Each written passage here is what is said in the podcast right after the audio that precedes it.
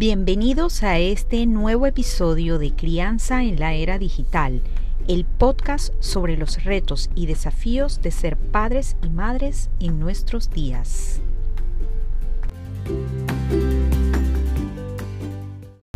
Hola amigos, bienvenidos a un nuevo episodio de Crianza en la Era Digital, el podcast sobre los retos y desafíos de ser padres en nuestros días. Hoy conversaremos sobre el equilibrio y balance que deberíamos tener entre el celular y nuestras vidas, de cómo en tan poco tiempo nos hemos vuelto dependientes de ese aparatito, nuestro querido smartphone. Y es que en nuestro celular tenemos casi casi que nuestra vida entera.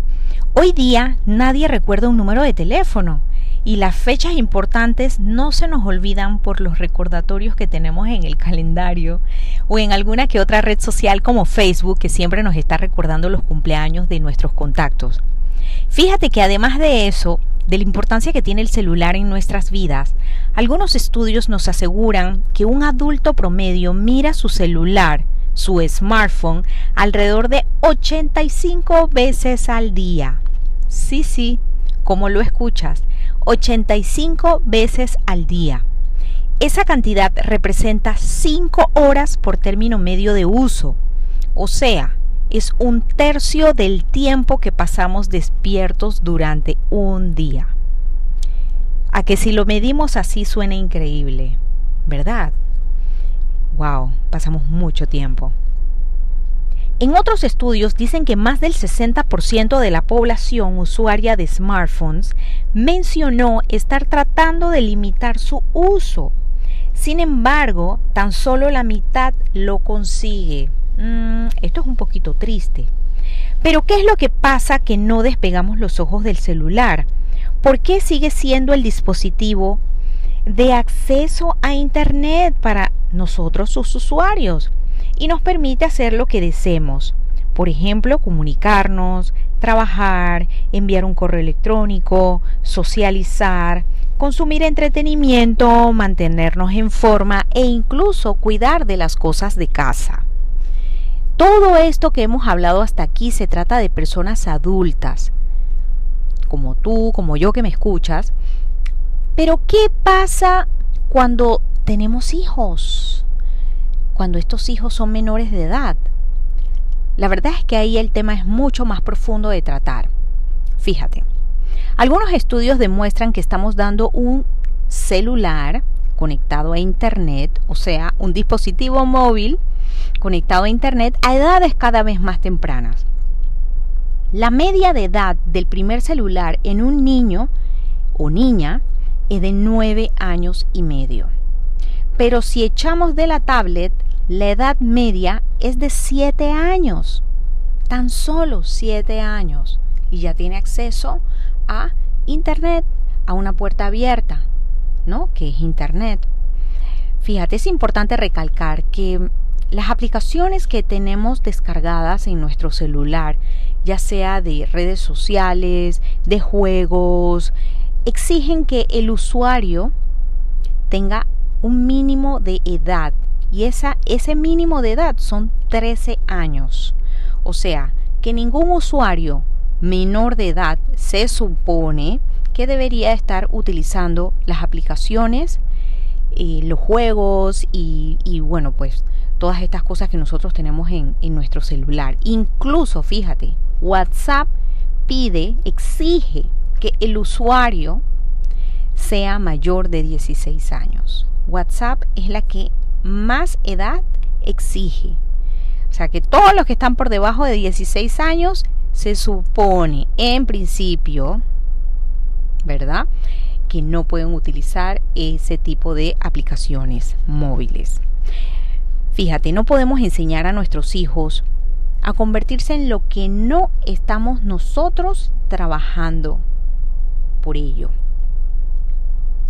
O sea, nuestros hijos nos observan, quizás más de lo que nosotros nos damos cuenta. Generamos un impacto tremendo en sus vidas. Esto tenemos que tenerlo bien presente. Generamos un impacto tremendo en la vida de nuestros hijos y por eso es tan importante que nosotros prediquemos con el ejemplo. Fíjate, tu celular ha reemplazado a una cámara fotográfica. Ha reemplazado a la alarma con la que solías despertarte hace algunos años atrás, a tu calendario. Ya nadie tiene un calendario colgando de la pared. ¿O sí? Yo veo muy pocos, la verdad. Todo el mundo tiene un calendario en su celular. Entonces no permitas que el celular reemplace a tu familia. Tenemos que pasar tiempo con ellos. Algunas recomendaciones para poder balancear nuestra vida, equilibrar nuestra vida con el uso de la tecnología y nuestra familia, eh, te podría dar tres, tres recomendaciones, tres tips básicos que puedes poner en práctica ya mismo. Uno de ellos y que puedes poner en práctica ya mismo. Si me estás escuchando y es de noche donde me estás escuchando, lo puedes poner ya, ya, ya, ya mismo en práctica. Establecete un horario de uso, principalmente por la noche. Las últimas actualizaciones de tanto de todos los celulares que utilizan sistema operativo Android y de los iPhone tienen un gestor del tiempo. O sea que no hay excusas, no hay excusas de que, ay, no, que mi teléfono no lo tiene. No. Todos los teléfonos hoy día, obviamente, si tienen la última actualización y lo más recomendable es que actualices tu teléfono, tu sistema operativo, ya sea Android o iPhone. Entonces, ¿dónde tú encuentras este gestor del tiempo?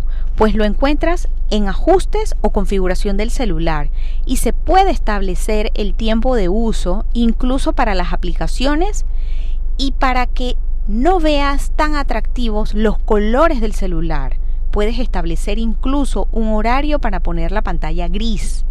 La pantalla se le van todos los colores y queda en blanco y negro.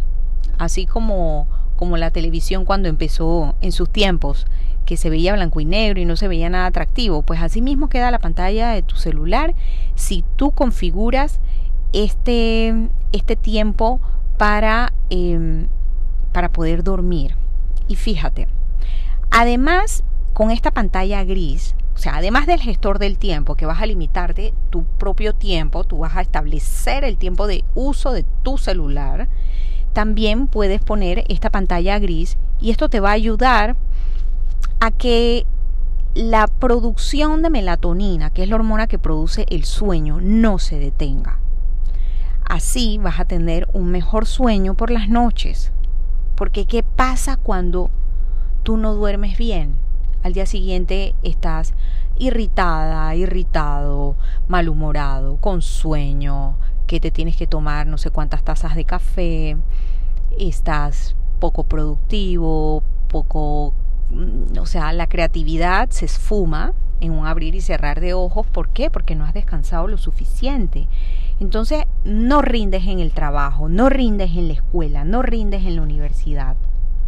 ¿Sí? Así que esta es una recomendación, son dos recomendaciones que van en una sola. Limitar el tiempo de uso con el gestor del tiempo, el gestor del tiempo de tu celular y establecer un horario para poner la pantalla en gris, que vamos a suponer que si tu horario de irte a dormir es a las 10 de la noche, lo puedes ir poniendo desde las 9 de la noche, si es que estás utilizando el celular todavía a esa hora. ¿Sí? Otra recomendación que puedes poner en práctica ya, ya mismo son eh, el tema de las comidas, comidas en familia, igual libres de celulares. Si tienes hijos adolescentes, qué difícil es, ¿verdad? Porque ya cuando los hijos crecen, ya son adolescentes, pues ya tienen, como quien dice, una cierta autonomía. Em, y, y a veces, pues, no quieren cumplir con las normas establecidas en, casa, ¿no? Entonces, como bien he mencionado anteriormente, hay que predicar con el ejemplo. Además, eh, las comidas en familia que, están libres de celulares, o sea que les exigimos a los miembros de la familia, los que están sentados en la mesa comiendo con nosotros, eh, eliminar pues los celulares y eh, nos ayuda a practicar la sobremesa, esas conversaciones. O sea, las comidas realmente son oportunidades valiosísimas para conversar en familia y poder saber qué pasa, em, si pueden eh, estar, si puede estar ocurriendo alguna situación en, en nuestro hogar con alguno de nuestros hijos. Y eh, la otra recomendación que te puedo dar y que puedes poner en práctica ya mismo, ya te digo, son tres recomendaciones que puedes poner en práctica inmediatamente. Haz ayuno o dieta digital. Por ejemplo, los fines de semana. Si quieres en la mañana, no mires tu celular hasta que hayas terminado tu rutina diaria. Mira, lo digo por experiencia propia. Yo solía utilizar mi celular como despertador, como mi alarma, pues despertador en la mañana.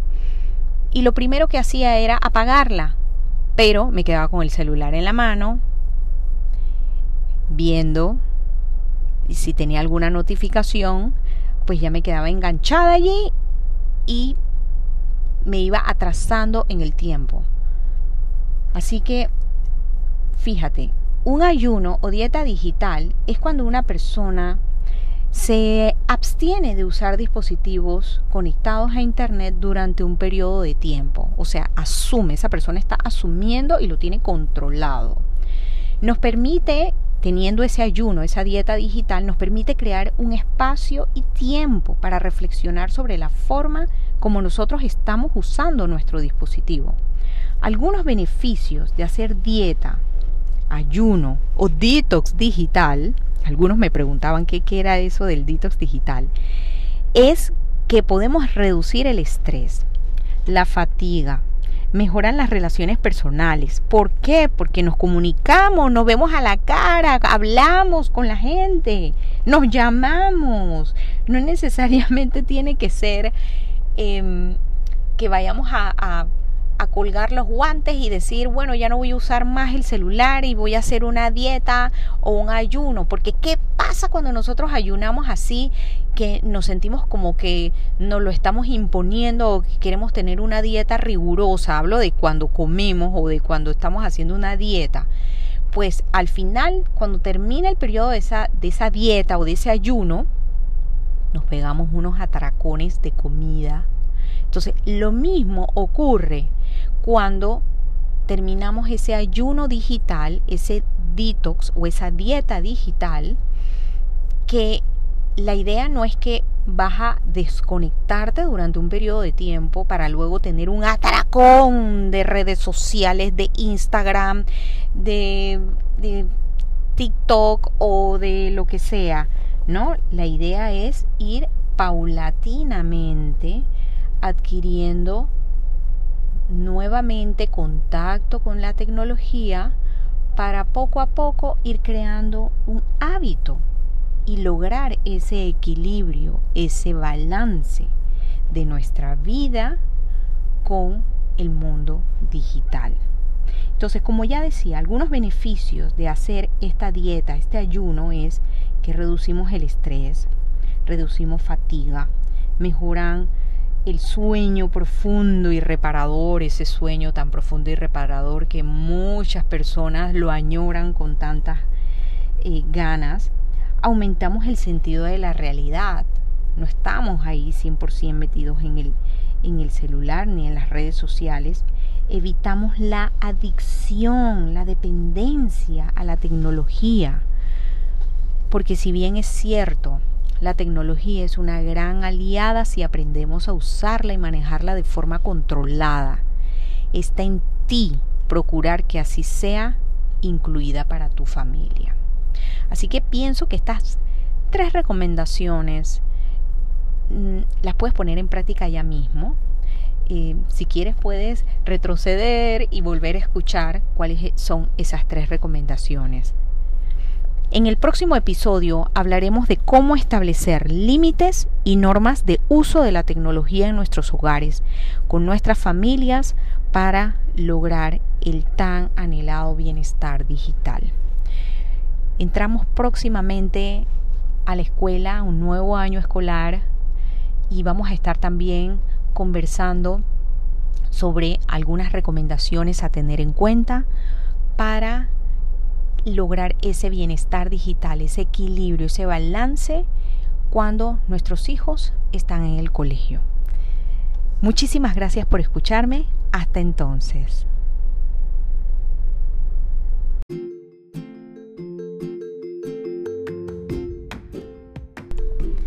Gracias por escuchar Crianza en la Era Digital.